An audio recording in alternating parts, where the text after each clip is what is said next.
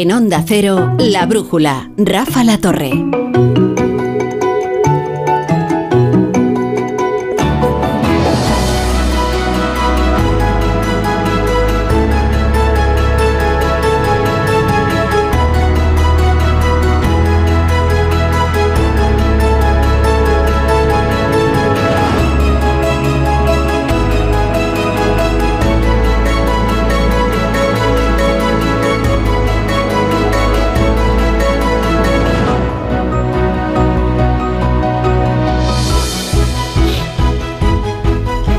Viendo vídeos de la gente con las gafas que va por la calle teclando en teclados imaginarios y manipulando una pantalla también imaginaria.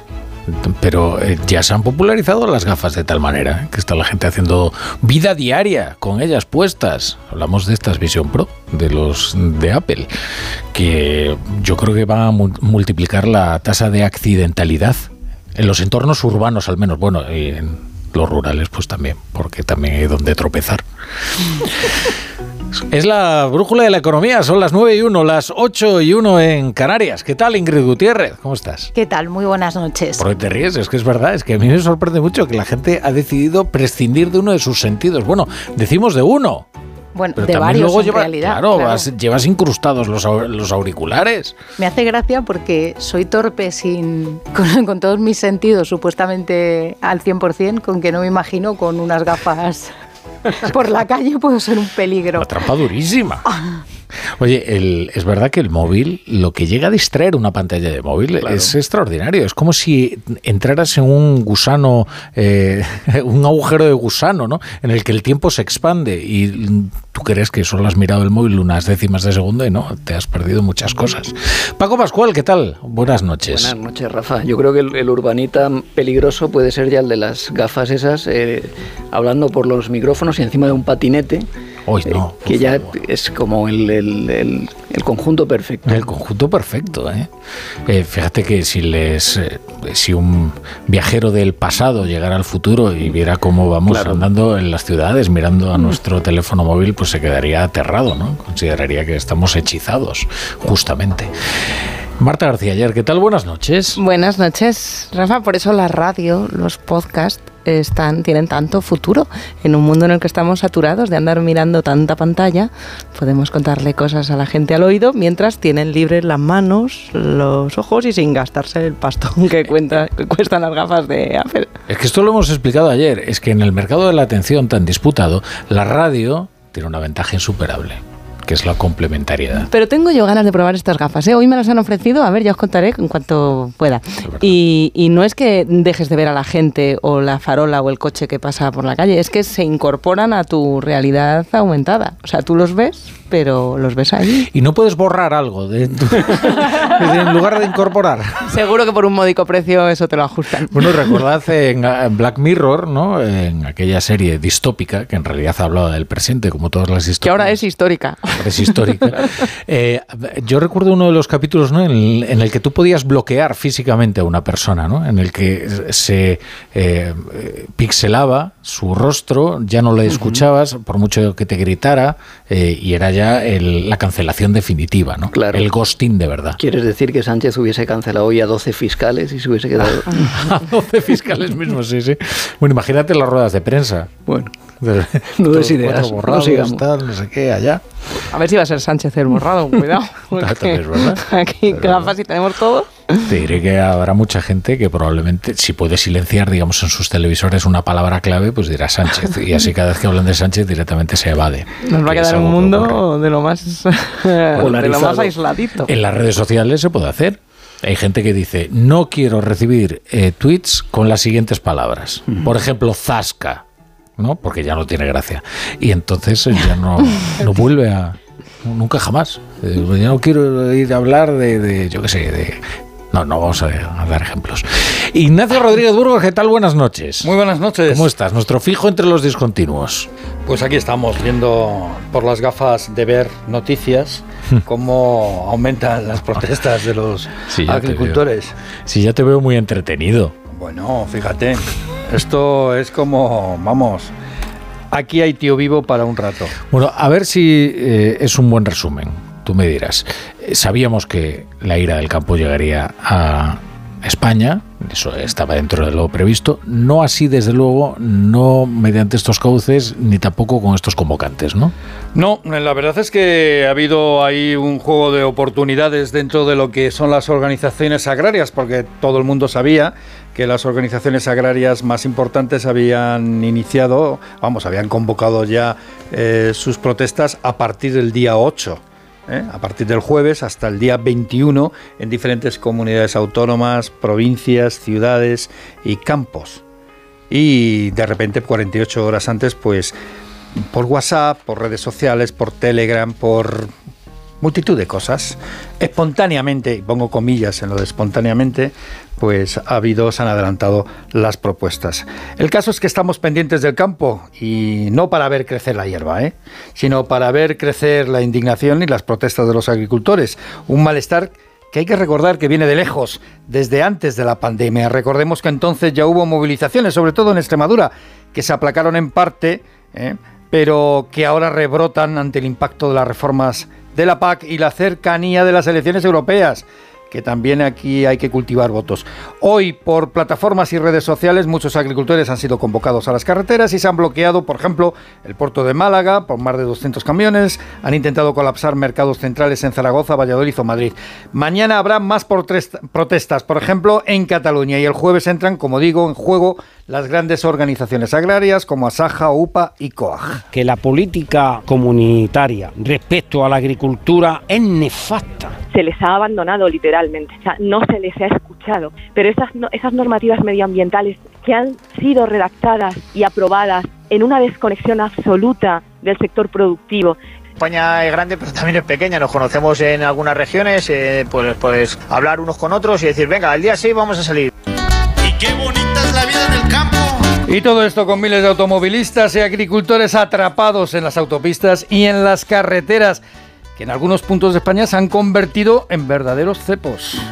Hemos vivido un atasco de más de 5 horas en la P4 sin ninguna posibilidad de circular en ninguno de los dos sentidos. Nosotros imagino que tardaremos unas 10 horas en hacer un trayecto, en hacer un trayecto que habitualmente tardábamos 6, 6 horas y media. Yo entiendo lo que, lo que ellos reivindican, pero no entiendo que jodan a los demás el trabajo que tú tienes. Pues oye, que, vayan al ministerio, que hablen con Pedro Sánchez, que hablen lo que quieran, pero que nos dejen a los demás trabajar. Bueno, un centenar de agricultores lo que han decidido ha sido irse a las Cortes de Castilla y León, han rodeado las Cortes y su vicepresidente, García Gallardo, ha cosechado, bueno, no sé cómo calificarlo, quizás una fértil contestación.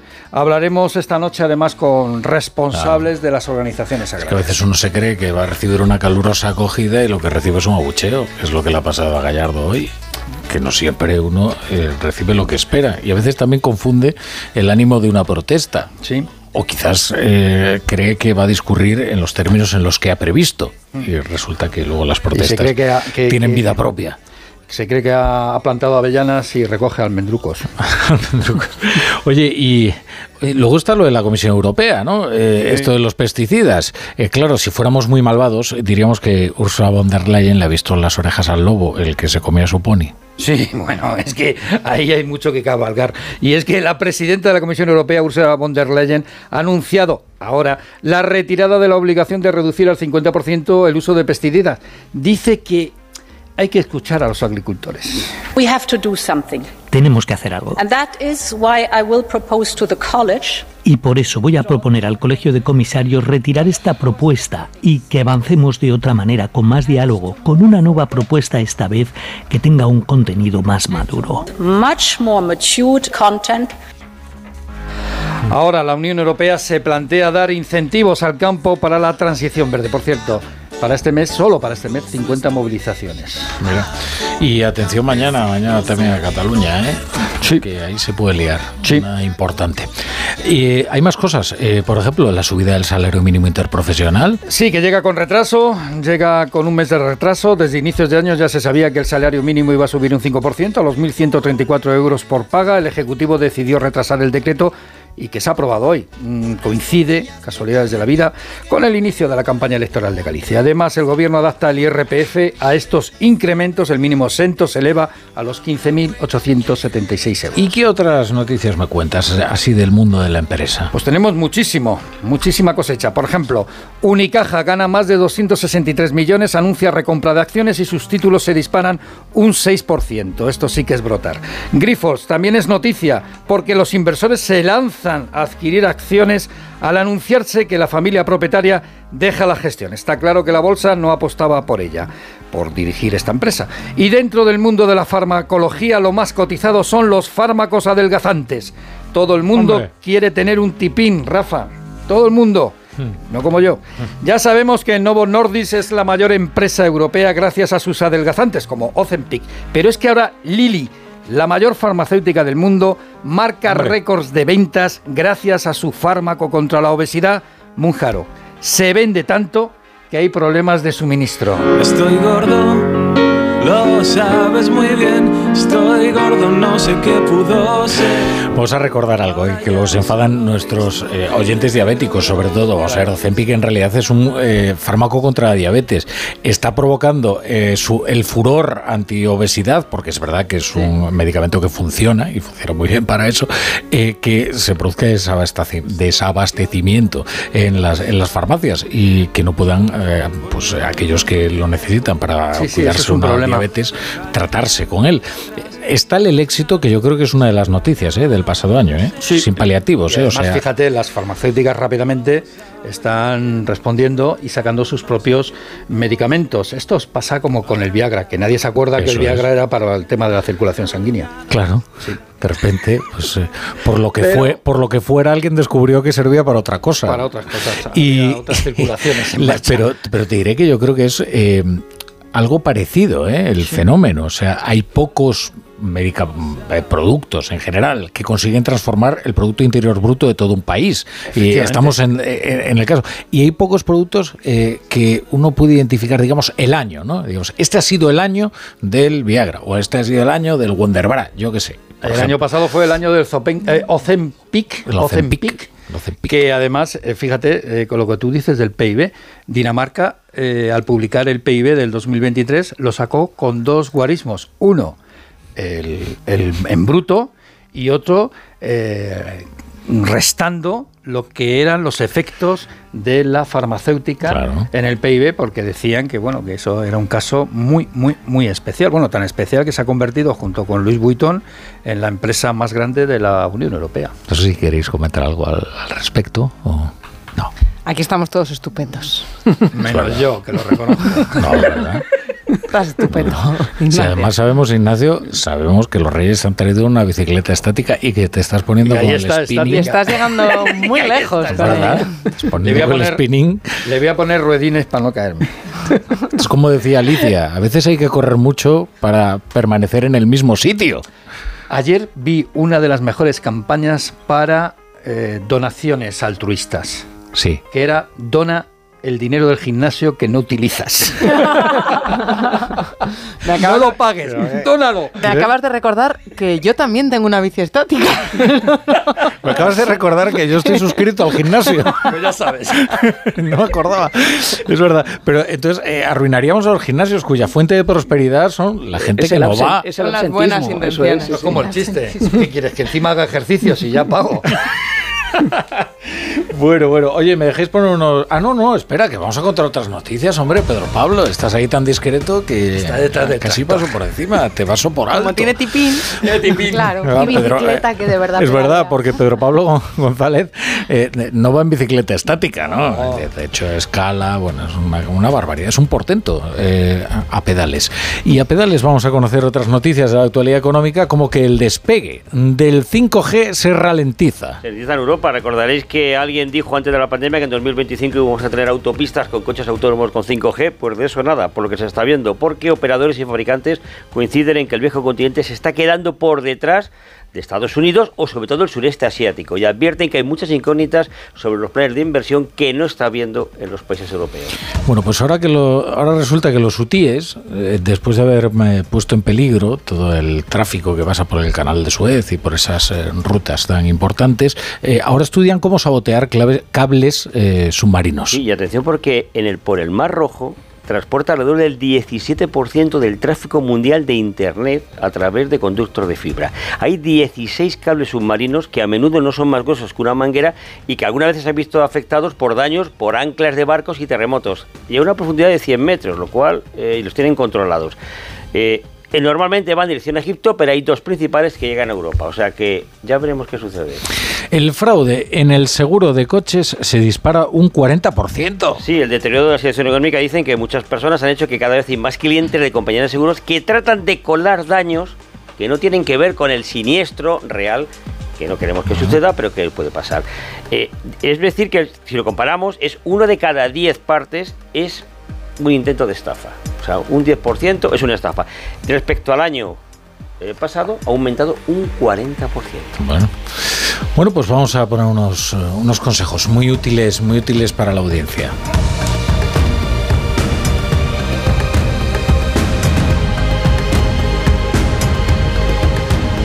La brújula.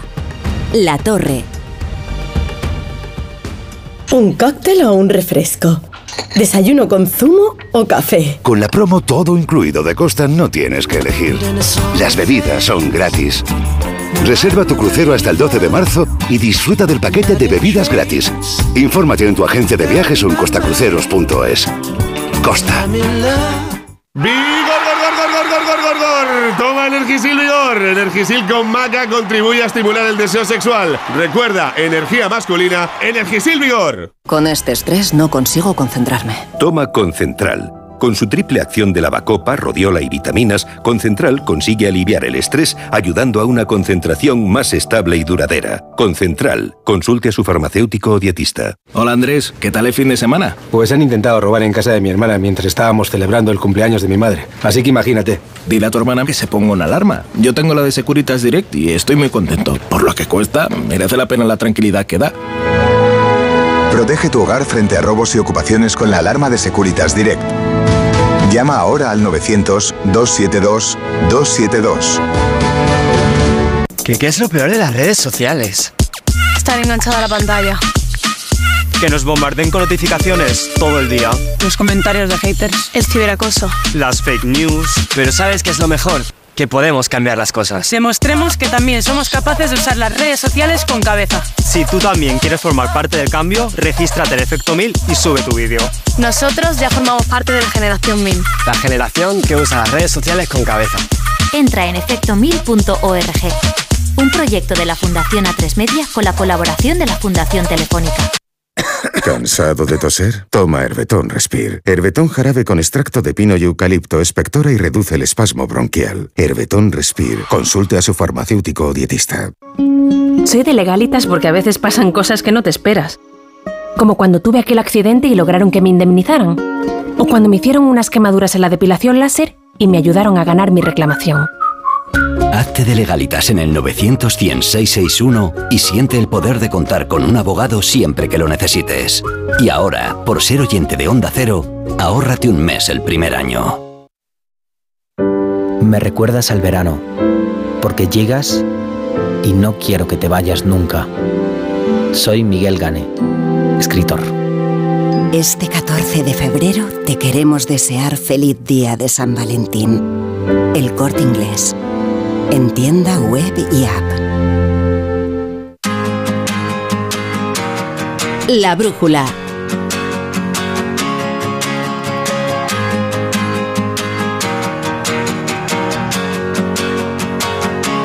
Rafa La Torre.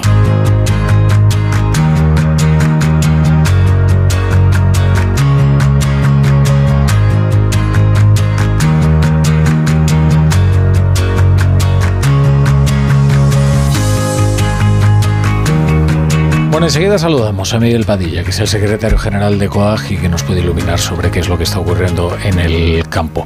Eh, antes eh, voy a pediros eh, vuestra opinión sobre las movilizaciones de hoy, sobre cómo pueden evolucionar y sobre la respuesta también que están dando los gobiernos, que a mí me da la impresión de que es más expectante por el momento que, determinada, es decir, no saben exactamente qué hacer con lo que está ocurriendo. Eh, hoy hay un artículo que es bastante interesante de José Carlos Díez, que dice algo así como, eh, es como, se pregunta si es el 15M del campo. Y hay algo eh, que hay una similitud, digamos, dentro de la distancia, ¿no? incluso política, que es que efectivamente los cauces habituales de representación aquí ya no funcionan, aquí ya son otros eh, cauces alternativos, que hay una agenda política soterrada, evidente, y que no se circunscribe únicamente a las demandas habituales de la gente del campo, y que eh, también una cierta confusión a la hora de tratar este, este asunto, porque la capacidad de movilización que han demostrado es bastante notable. Paco Pascual. Para mí me parece un, tema eh, absolutamente... Eh, para que los gobiernos y la Comisión Europea hayan entrado en pánico, que es lo que están ahora en pánico, por un sector que más o menos eh, reúne al 2% de la, de la población y del PIB, una, una cosa así, da, da, da, la señal de lo difícil que es eh, poder controlarlo. Es un movimiento que, es, eh, que está desestructurado y que aparte, más que, que reivindicar unas eh, reivindicaciones concretas o unas medidas, impugna una idea de, de Europa. Ese, es, ese para mí es el, el, el punto en el, en el que lo convierte en más peligroso. Es verdad que, como dices tú, pues, pues es verdad que hay, hay, una pugna de poder por debajo de ellos, eh, las reivindicaciones que se hacen, el lenguaje que se utiliza, eh, la burocracia, ir contra los burócratas, ir eh, es, impugna la Agenda esta 2030, que es un, un, movimiento antielitista, que, en el que se dice que la izquierda globalista, preocupada por las minorías identitarias y el ecologismo chic, lo domina todo y ellos se revuelven contra esto. Es verdad que coincide con el lenguaje de movimientos de extrema derecha, pero no es tan fácil eh, englobarlos. Es un, es un movimiento mucho más desestructurado de lo, que parece y mucho más difícil de manejar. Claro, Paco, ni mucho menos toda la agricultura, los agricultores que están protestando son de extrema derecha, pero toda la extrema derecha europea está intentando subirse a la ola de las protestas del campo. Esta yo creo que es la, diferencia. Habrá gente de todas las ideologías en esos tractores sufriendo mucho por lo que bajan los precios de los productos, lo que suben los precios de los fertilizantes, eh, que las subvenciones prometidas no llegan o cada vez cuesta más acceder a ellas, por muchas casuísticas, por lo que les aprieten las tuercas las las grandes cadenas de, supermercados, de hipermercados a nivel europeo, pero lo que es un hecho es que tanto en Italia como en Alemania, como en Holanda, como en Francia, como en España, los partidos de extrema derecha están tratando de sacar rédito de ellos. Habría que preguntarse por qué y por qué han elegido a este colectivo. Hoy eh, Manfred Weber, el líder de los conservadores eh, en, el Parlamento Europeo, eh, ha lanzado una frase, la he anotado porque creo que clarifica muy bien lo que está sucediendo en Europa con este tema. Eh, como PP europeo somos el partido de los agricultores, aunque muchos tratan ahora de arrogarse ese papel. Por, la, por este sector, eh, la propia presidenta de la Comisión Europea eh, ha tenido enfrentamientos con su familia política a raíz del, Pacto Verde Europeo y, yo creo que en el último discurso sobre el Estado de la Unión que pronunció hace unos meses dejó bien claro, lanzando eh, sus mensajes muy marcados hacia este sector, eh, les estamos escuchando, estamos pendientes de sus demandas, que el partido de las elecciones europeas se iba a jugar en parte eh, teniendo en cuenta al sector agrario. Llama la atención además porque mm, eh, en realidad, si, uno pone sobre la mesa los objetivos de, la Agenda 2030, se habla em, de una protección del cultivo en cercanía, eh, de la producción propia, que estaría em, protegiendo, valga la redundancia, a los agricultores europeos eh, si realmente se llegase a aplicar tal cual. Pero más a los pequeños agricultores que a las grandes industrias agrícolas. Primero, más a los pequeños agricultores. Y luego también está el hecho de cómo la propia Comisión Europea, la propia Ursula von der Leyen, que tampoco ha dejado claro todavía si se presenta o no a la reelección, aunque todo el mundo da por hecho que sí, eh, ha virado y ha conseguido eh, girar en este mensaje como se hizo en un momento con, eh, al considerar taxonomía verde a las nucleares y a y, al gas. Eh, en ese momento las presiones venían de los países, ahora creo que las presiones eh, vienen de, los grandes partidos europeos que ven cómo pierden la partida en estas próximas elecciones. Pero fíjate, sin, querer, estando de acuerdo contigo, Marta, en el caso español, por ejemplo, qué fácil hubiese tenido el presidente del gobierno diciendo, esto es la fachosfera. Sí, pero, pero porque no lo es. no, pero porque esa gente no, es muy pero, no, pero a lo que llama Sánchez la fachosfera tampoco es. O sea, que te quiero decir que, que simplemente, simplemente no son fachas. A lo, lo que llama el presidente Sánchez la fachosfera es todo lo que se le opone a él, ¿vale? Para desacreditarlo. Fíjate qué fácil lo tendría porque las, el, por el lenguaje, yo no digo que lo sean, pero por el lenguaje y por parte de la agenda política se puede parecer más. También es verdad que están yendo contra Bruselas y se están poniendo los gobiernos nacionales mientras puedan de perfil, porque en cada país tienen si alguna. Bruselas no dependiera de los sí, sí, pero, pero quiero decir que como que, vamos aquí... a escuchar a Paco que está terminando. No, simplemente, no, no, si estamos de acuerdo en lo que estamos diciendo. A lo que voy es que no se puede resolver el tema de un plumazo. Uno, porque hay, una, hay una base real en las reivindicaciones y hay que atenderlas. Y después, la impugnación que hacen de la idea política es muy profunda y es muy difícil de desmantelar. Y sobre todo, me hacía mucha gracia una, una, frase que metía Suances en una de las crónicas que ha enviado hoy, que era de Jean-Claude Juncker, que era presidente de la Comisión, y hablaba sobre el tema, y decía, en Europa sabemos lo que tenemos que hacer con esto. Lo que no sabemos es hacerlo y que nos reelijan a la vez. Bueno, ese es uno de las claves porque muchos agricultores acusan de todo lo que está ocurriendo a esa reforma de la PAC donde se introdujeron los requisitos verdes, los requisitos ecologistas sin hablar, sin negociar con el campo, ¿no? con los agricultores. Incluso eh, hay algunos de ellos que acusan directamente a Timmermans, ¿no? el vicepresidente, y uno de los líderes del Partido Socialdemócrata Europeo, de haber eh, impuesto eh, lo que ellos llaman, los que denominan los agricultores, eh, el verde urbanita, sin haber hablado con ellos. Bien. curiosamente, la reforma de la PAC tuvo mucho que ver con el fin del periodo de, de gobierno de Angela Merkel y la entrada de la alianza entre Scholz y se hicieron mm, no al mismo tiempo, pero sí con mucha influencia, que después desembocó en la alianza socialdemócrata y verde en, en, Alemania.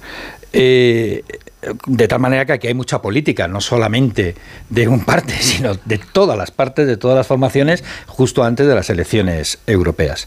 Ellos lo que dicen es que eh, la gente con la que hablas es que no están en contra de, los eh, requisitos y las exigencias medioambientales. Lo que están en contra es que no se establezca un sistema de ayudas más eficaz, para llegar a esos objetivos y una graduación más inteligente.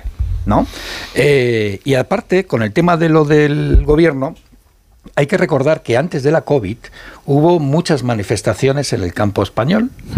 justo antes, además. Justo antes. Y además empezaron en Extremadura.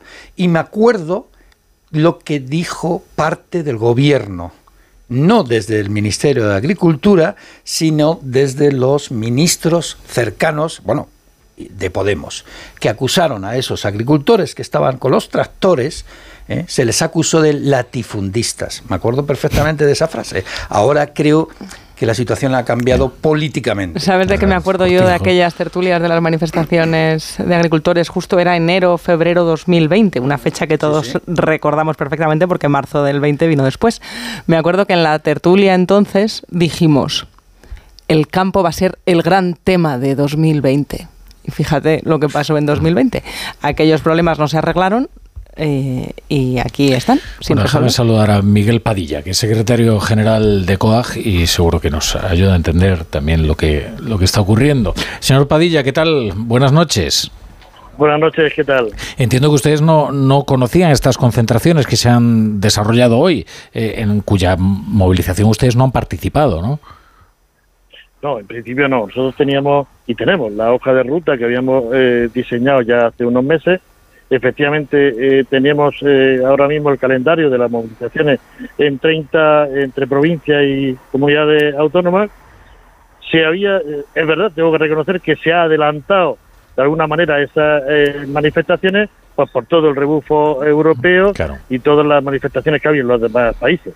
Claro, pero aquí hay una cuestión clave, porque cuando se produce una movilización, y es una movilización bien exitosa, en la que hay unas reivindicaciones, hay que preguntarse quién es el interlocutor, es decir, quién se sentaría con el gobierno en el caso de eh, llegar a una negociación. Eh, en este caso, ¿con quién hablaría el gobierno? Pues la verdad es que es la gran interrogante, porque eh, son las OPA, las tres OPA más representativas, está claro, ¿no? La interlocución. Y eh, bueno, con toda la situación de las plataformas, de las asociaciones y todo lo demás, eh, que yo tengo que decir que en principio si no hay actos de violencia yo la, la respeto totalmente, entre otras cosas porque es un apoyo más a lo que es la, la problemática que tiene el sector ahora mismo. Pero es cierto, como bien dice, que yo desconozco quién es la interlocución eh, para negociar. Mm. ¿Y, ¿Y, ustedes temen que se produzca una cierta división entre los agricultores, que un movimiento que está cobrando mucha fuerza, legítimamente además, eh, y más que iba a cobrar, eh, pues que de repente se produzca una divergencia de intereses, objetivos, estrategias? Bueno, prácticamente las reivindicaciones que eh, estamos haciendo la OPA y la, todas las plataformas que hoy han estado en la calle, prácticamente son los mismos. Por tanto, la división eh, si se produce, pues se producirá por otros motivos, desde luego, pero no por las reivindicaciones, porque eh, salvo alguna muy específica, las seis o siete reivindicaciones principales que venimos eh, pidiendo, eh, desarrollando en los últimos meses, incluso en los últimos años, son exactamente las mismas. Por tanto, yo eh, no quiero pensar de que se van a eh, producir divisiones, sobre todo porque el elemento común es la problemática que ahora mismo tiene la actividad agraria y es de lo que estamos eh, intentando de que a nivel político pues se convenzan de que efectivamente hay un problema, se puede solucionar y yo creo que hay que solucionarlo simplemente con la voluntad política, porque al fin y al cabo lo que estamos haciendo es asegurar la producción, que no es otra cosa más que asegurar la alimentación. Eh, en estas eh, movilizaciones se están produciendo pues eh, todo tipo de proclamas. A veces puede invitar también a la confusión, ¿no? porque hay algunas que son algo contradictorias. Si usted tuviera que, mm, digamos, hacerme una fotografía de cuáles son los males del campo y cuáles son las urgencias que habría que atajar, ¿cómo sería? Sí, bueno, hay, como hemos dicho, eh, cinco o seis prioritarias, aunque hay lógicamente más, ¿no? A nivel europeo eh, tenemos, como bien decían en tertulio, eh, toda la complicación, la burocracia, la, todo lo que supone la PAC, ¿no? La política agraria común. Que esta ref, última reforma, que entró en vigor el 1 de enero de, del 23, trae una novedad además negativa, ¿no? Que son los ecoregímenes, que sinceramente eh, sus fines toda la situación medioambiental, que como bien decían, todos estamos de acuerdo, eh, pero yo creo que el fin que está consiguiendo es precisamente expulsar a profesionales del sector. Por tanto, necesitamos una simplificación para la aplicación de la PAC. Y luego se emanan también de lo que es el Pacto Verde, pues una serie de normativas realmente asfixiantes que eh, hay que cumplir, ya no solamente de que se conozcan, sino que hay un cumplimiento muy eh, exhaustivo de esa normativa. Por cierto, dentro de esa normativa, hoy la presidenta de la Comisión, von der Leyen, eh, ha dejado aparcada una de ellas que era el reglamento sur, es decir, lo que era la limitación absoluta de los fitosanitarios. De los pesticidas, para otra... entendernos. Sí, había hay una, un reglamento donde eh, se suprimía el 50%. Nosotros siempre hemos dicho de que eh, con el rigor científico que en, en la Unión Europea se contrasta, contrasta la, un, una materia activa, yo creo que es una garantía importante. Y nosotros no solamente estamos de acuerdo, es que tiene que ser así, sin duda alguna. Tiene que haber una garantía total para el consumidor, sin duda. Y por otro lado también lo que es la entrada de productos de terceros eh, países, que aquí se pone una legislación pues tan estricta y los productos que vienen de, de fuera, pues evidentemente no llevan absolutamente ningún requisito de esto. Esto es una competencia desleal. En fin, son eh, varias reivindicaciones, pero quizás estas sean la más eh, importante ahora mismo dentro de la actividad. Pero, señor Padilla, como dice usted productos de fuera, entiendo que dice usted productos de países extracomunitarios, ¿no? Sí, sí, perdón, quiero matizar porque la verdad es que con las polémicas de los últimos días eh, podemos hasta incluso yo meter la pata también con todo lo que he criticado precisamente estas declaraciones. Eh, productos de terceros países, es decir, productos de países fuera de la Unión Europea. Dentro de la Unión Europea quiero recalcar que la legislación es exactamente la misma en todos los países, en Alemania, en Francia, en España, en fin, cualquier país.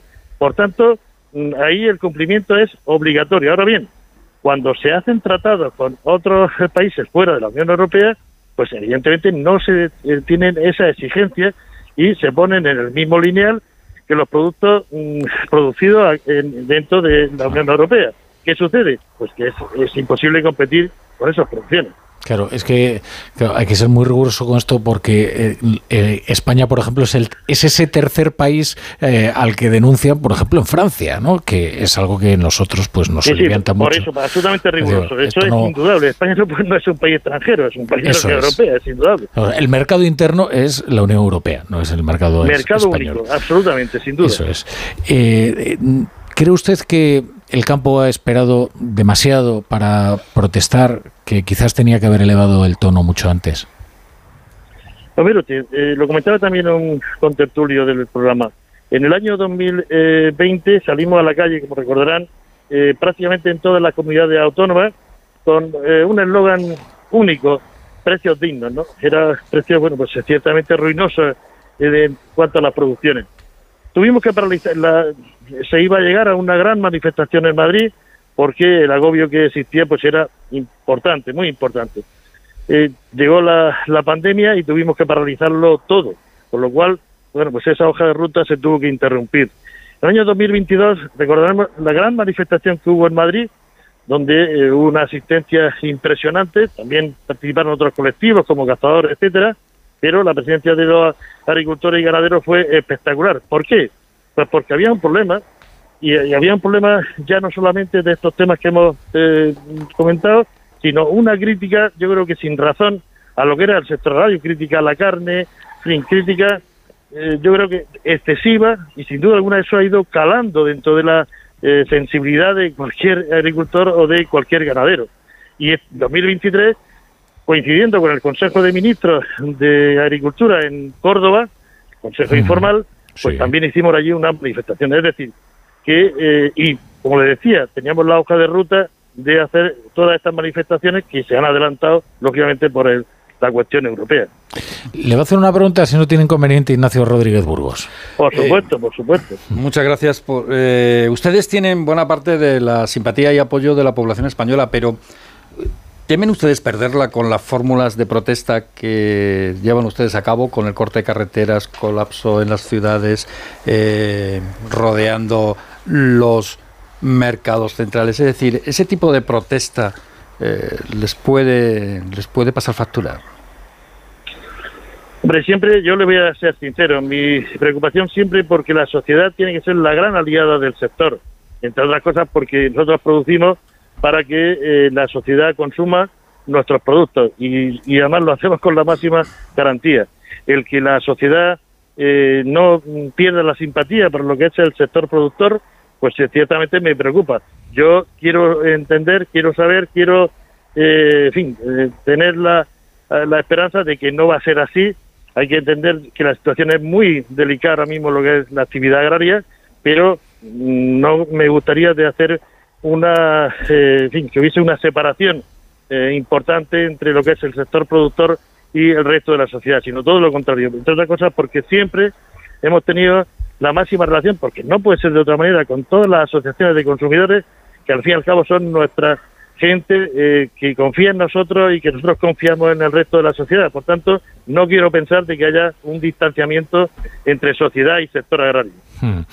Miguel Padilla, secretario general de COAG, muchas gracias por, por estar en la brújula. Seguiremos hablando con usted porque este es un tema que eh, desgraciadamente no se va a solucionar de hoy para mañana y desde luego que en el que España se juega mucho y también los españoles.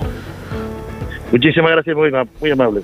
Bueno, me dejéis por nada, es una pausa muy breve, ¿eh? que ya sé que estáis ahitos de opinar, pero ahora volvemos. Ahitos.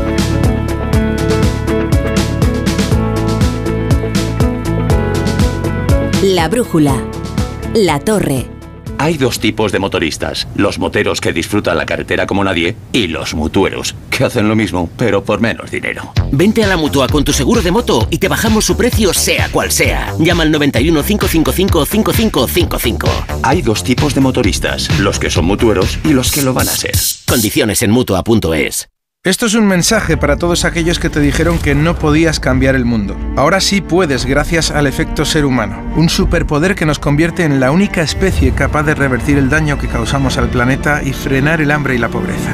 Es hora de utilizar este nuevo poder. Descubre cómo hacerlo con manos unidas en efectoserhumano.org.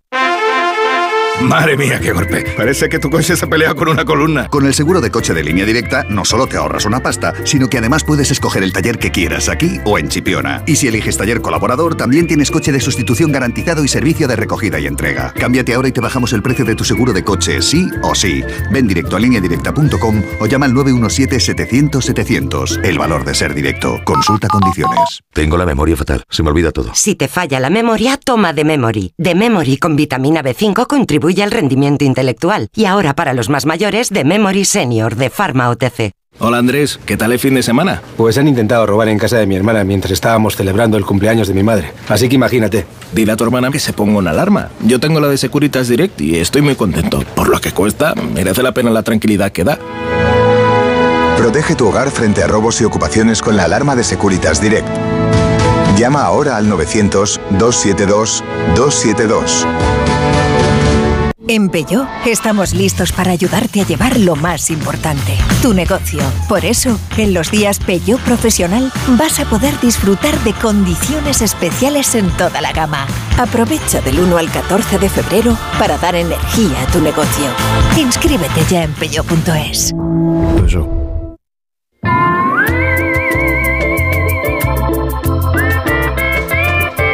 Si este 2024 te has propuesto sentir la tranquilidad de ahorrarte una pasta, te interesa el seguro de moto de línea directa. Sí, porque te bajan el precio de tu seguro, sí o sí, y además tienes cobertura de equipación técnica para casco, guantes y cazadora. Ve directo a lineadirecta.com o llama al 917-700-700. El valor de ser directo. Consulta condiciones.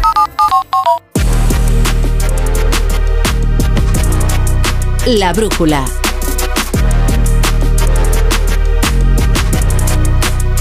Rafa La Torre. Bueno, sabéis que está muy preocupado nuestro Ignacio Rodríguez Burgos porque su bicicleta estática no avanza. No, no por eso, sino porque eh, mañana resulta que es un día importante eh, para un, rito de paso para los presupuestos eh, generales del, del Estado. Y me dice, es que mañana tenemos fútbol. Y no vamos a poder comentarlo en la brújula de la economía. Lo pasa muy mal esos días, Ignacio Rodríguez Burgos. Entonces vamos a adelantar un poquito el debate, ¿sabes? Así por lo menos lo tranquilizamos. Eh, entonces, mañana, eh, ¿qué ocurre? Que se va a votar el techo de gasto en el Senado, ¿no? Y claro, el Partido Popular allí tiene mayoría y la hace valer y la hace valer. Y va a votar que no. Va a votar, eh, eso es lo que dicen, si votarán en que no, si el gobierno no acepta la deflactación de la tarifa en el IRPF, una rebaja del IVA en la carne, en el pescado, bueno, y otra serie de medidas más. Eh, medidas que hasta ahora el, el partido del gobierno, vamos, los dos partidos que están en el gobierno se han negado a, a poner en Ajá. marcha. Eh, entonces, bueno, lo lógico es que después de eso, pues voten en contra, que es lo que más o menos está previsto.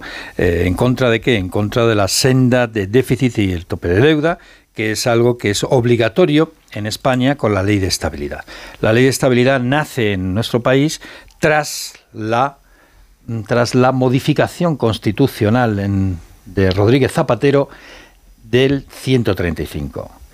135, acordaros, esa durísima, durísima eh, recesión Zapatero- económica. Zapatero y Rajoy, ¿no? Eh, eh, pactaron. Bueno, gobier- gobernaba Rodríguez Zapatero. Sí, gobernaba Zapatero. Es que esto hay que recordarlo, porque da la sensación, y muchas veces cuando tú escuchas a María Jesús Montero, la ministra de Ah, Hacienda y vicepresidenta primera, da la sensación que eh, la crisis económica Sí, sí. no gobernaba Rajoy, sí. Rodríguez Zapatero.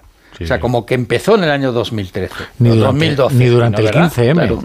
¿sabes? Y el 15M, 2008, 2007, 2008, 2009, 10, 11, los brotes verdes, eh, se secaron los brotes verdes en el 2010, llegamos al 2011 y ahí se introdujo en eh, lo que fue la modificación del, de, constitucional del 135, que lo que viene a decir es que las cuentas las tienes que tener saneadas, vamos.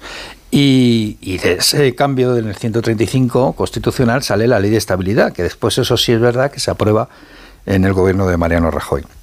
Y la ley de estabilidad, para no enrollarme mucho, lo que dice es que eh, la senda de déficit, que es lo que digamos el corsé de la elaboración para la aprobación de los presupuestos, debe aprobarse en las dos cámaras legislativas.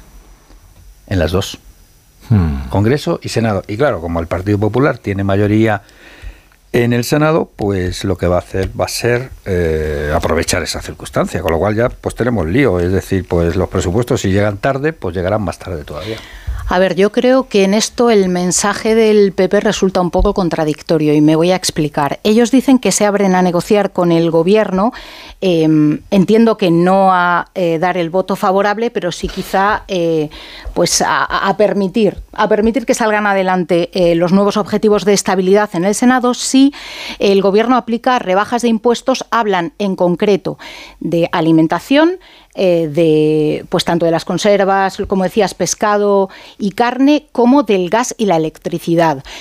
La Comisión Europea ha pedido a los países, no solo la Comisión Europea, pero también otros organismos internacionales, que empezasen a dar marcha atrás ya desde finales del año pasado y que terminasen de hacerlo a lo largo de este año a todas las medidas que desde el ámbito fiscal se impusieron para reducir el efecto eh, de la guerra en Ucrania y de la crisis energética en los hogares, en las facturas eh, que estaban pagando los hogares, tanto a nivel de alimentación como eh, a a nivel de facturas energéticas, con lo cual no tiene, o sea, esa medida ya saben que el gobierno probablemente no le va a dar el visto bueno.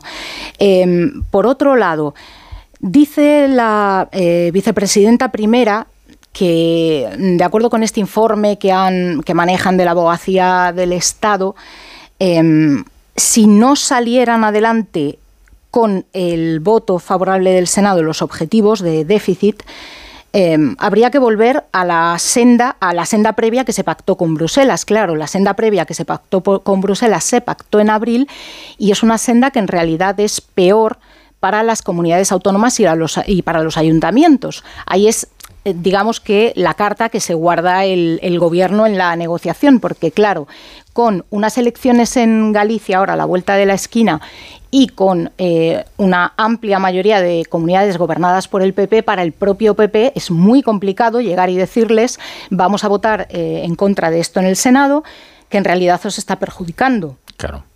Ahí la carta se la ha guardado muy bien el gobierno en este sentido.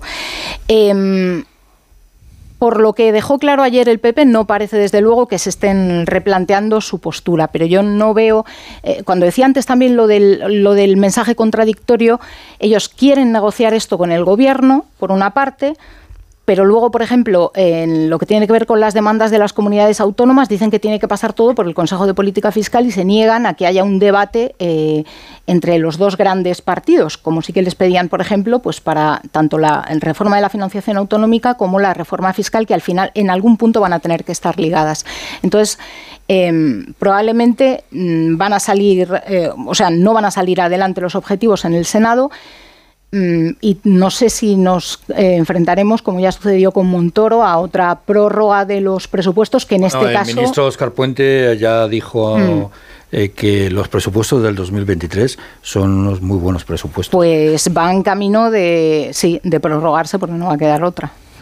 No sé, a mí respecto de lo que ha dicho Ignacio antes, de que no, no entiende por qué a María Jesús Montero se le olvida eh, que era Zapatero el que gobernaba cuando estalló la crisis, a mí lo, que más me extraña es que es al propio Zapatero al que se le olvida.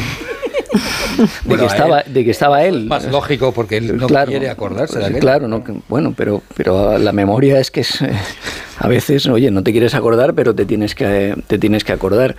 Respecto a la situación que se va a producir mañana, eh, independientemente de las eh, contradicciones en la que en las que incurran todos los grupos, eh, la mayor es de un gobierno que pretende gobernar sin estabilidad parlamentaria, sin apoyos suficientes y que se manifiesta en todos los ámbitos. Se manifiesta en el ámbito legislativo, en el debate eh, territorial y en el, en el debate económico. Efectivamente, el PP va a tener que lidiar con sus propias contradicciones y el gobierno está siendo muy hábil en enfocarlas hacia las autonomías, tanto en lo que decías tú, eh, Ingrid, como en el tema de la condonación de la deuda, en el, en, el que también está eh, consiguiendo romper la, la unidad de acción del PP porque algunas autonomías dicen, oye, pues yo por qué voy a tener que, porque voy a renunciar a pagar 800 millones de intereses o 700 o 400 o los que sean y no dedicarlos a la, a la mm, educación o, a la sanidad. Pero independientemente de lo que sea eso y de, lo, y de que esto se resuelva o no, eh, al final el problema volverá, porque el gobierno no tiene estabilidad y es muy difícil que la tenga. Y no tiene estabilidad ni tanto por los intereses territoriales o los intereses políticos de fondo que tienen los grupos que le apoyan, como por la propia concepción eh, de la política económica que tienen sus socios. Es decir, tú puedes salvar al PNV diciendo, bueno, yo legislo para todo el mundo, pero te doy a ti la salvedad para que tú legisles en tu autonomía como te dé la gana. Pero eso es muy difícil ponerlo también en concordancia con Junts o con RC, que son partidos antagónicos y tienen políticas fiscales distintas. O sea que es, es algo que yo creo que al final tendrá que haber presupuestos de alguna manera, si no se rompe el gobierno por, por alguna de las otras circunstancias que, que le pasan a diario, mm. pero será conveniente que haya, pero bueno, se reproducirán en, en, otro momento y además es muy nocivo que se, que se empiecen a reproducir consignas eh, que nos recuerdan a la legislatura pasada. Bueno, yo ya apruebo unos presupuestos, los prorrogo para el año siguiente, no sé qué. No, un gobierno tiene que tener presupuestos y tienes que aprobarlos con una mayoría y con una coherencia. De momento sabemos que lo que pasa eh, al, frenarse en el Senado es que se retrasa la tramitación de los presupuestos y eso es un problema para la senda de estabilidad y es un problema para Bruselas y es verdad, tiene razón la ministra Montero, es un problema para las comunidades autónomas, es tirarse piedras contra su propio tejado. Lo que pasa es que no es el tejado del PP, es el tejado de Génova. A mí me parece muy interesante cómo lo que estamos viendo es que la oposición al gobierno de Sánchez está más bien dentro de su propia coalición, es Junts quien realmente puede tirarle los presupuestos, por más que el PP quiera ahora sacar la patita para llamar la atención, son los socios de Sánchez los más desleales y los que más problemas y más exigencias le están poniendo, y las comunidades autónomas, que están en una clarísima mayoría en manos del Partido Popular, que son las que tienen el poder efectivo, las que tienen un gobierno y las que más allá de las declaraciones que puede hacer Feijo con más o menos pericia, al final son los gobiernos autonómicos los que manejan muchísimo poder y mucho presupuesto los que pueden plantarle cara a Sánchez. Entonces, me parece que en la posición de fuerza están efectivamente las comunidades autónomas, que es un asunto central porque no solo está dividido, muy fragmentado el poder del gobierno eh, por, la coalición esta tan, tan desigual y tan amorfa, también porque el poder está en comunidades autónomas que, que no gobierna el Partido Socialista en absoluto. El poder no está en las comunidades autónomas está en el momento actual. El poder está en quien te mantiene la Moncloa. Y quien te mantiene la Moncloa no son las, mm. las, las, comunidades autónomas, ni las del PP, ni la de Asturias, ni la de Castilla-La Mancha. Eso he dicho, Ignacio. quien tiene la sartén por el mango, pero que luego a la hora de la confrontación. Y cuando tú dices, quiero negociar. Eh, es que, fíjese, es que resulta que las comunidades autónomas van a perder tal. Pero si ya ustedes, el gobierno, antes antes de presentar la senda de déficit, ya habían negociado con Junts claro, que la cesión del 100% de, de, de, la capacidad de gestión de, y de, de los impuestos en Cataluña. Y antes de sentarse con Junts, incluso habían llegado a un acuerdo con Esquerra Republicana de Cataluña para hacer la condonación de la deuda mm. del 40% que tenía la, eh, Cataluña del total del FLA, el 40% era la deuda catalana. Con lo cual, en realidad, todo lo demás a partir de ahí queda bueno, en segundo plano. Tengo, yo tengo una pregunta. Todo va a depender de lo que decida el señor. Claro, hija de, la ignorancia total. ya sabes que yo estoy aquí desde el punto de vista del ignaro, lo cual es muy útil, ¿no? Porque así rebaja bastante el nivel y todo el mundo, eh, para todo el mundo es ignaro no dice ignaro, Rafa, no tienes ninguna No, pero es solo para ocultar, es una máscara el lenguaje. Y vamos a ver, entonces, si el gobierno es capaz de superar todo tipo de contradicciones, negociando con partidos alejadísimos en lo ideológico de él, e incluso entregar bazas poderosas, como puede ser las competencias de inmigración, ¿no? que para el discurso es algo letal, ¿no? del gobierno, ¿por qué no negocia con el Partido Popular una rebaja de impuestos? Quiero decir, no, no entiendo muy bien por qué eh, eso es un obstáculo insoslayable. Pero si es que el propio PP le ha dicho que no quiere negociar, de momento le han dicho que no quieren negociar cara a cara. Eh, Feijó ha hablado en todo momento de negociación a través de el conferencia de presidentes, Consejo de Política Fiscal, ya, pero mm, y, estoy contigo. Estoy contigo en, lo que comentabas de las comunidades autónomas, que yo sí que creo que van a ser claves, porque hemos visto una foto en IFEMA de cuatro comunidades autónomas y había un presidente socialista allí que mm. estaba además amenazando con, dar la cara, evidentemente, con, eh, eh, cuando es la suya es una de las cuatro peores eh, comunidades, peor tratadas por el modelo actual de financiación. Yo sí que creo que los varones van a seguir teniendo mucho que decir de aquí a, lo que quede lo que quede de legislatura. Paco Pascual, tienes mucho que decir, pero 15 segundos para decirlo. Lo que, quiero decir que, que ni eres Ignaro ni somos los demás. Y a la, respuesta a tu pregunta, el, el, gobierno no negocia con el PP porque rompe la esencia misma del gobierno, que es ah. la de levantar un muro pero sin embargo sí que consigue que estemos aquí hablando de que la, la responsabilidad de que no salgan adelante los, los, presupuestos es del PP, que es un partido que se presentó a unas elecciones con un programa político y económico distinto y que por supuesto si no quiere no tiene por qué apoyarlo. Adiós a todos, muy bien, qué rápido. Paco Pascual, Ingrid Gutiérrez, Marta García ayer, a ti te espero aquí pasado, bueno, mañana hablamos, eh, Ignacio, no podemos estar ni un día sin vernos, o sea, no te escapes en la bicicleta estática. Que sea concentrados. Venga, hasta mañana. Hasta luego. Adiós. adiós.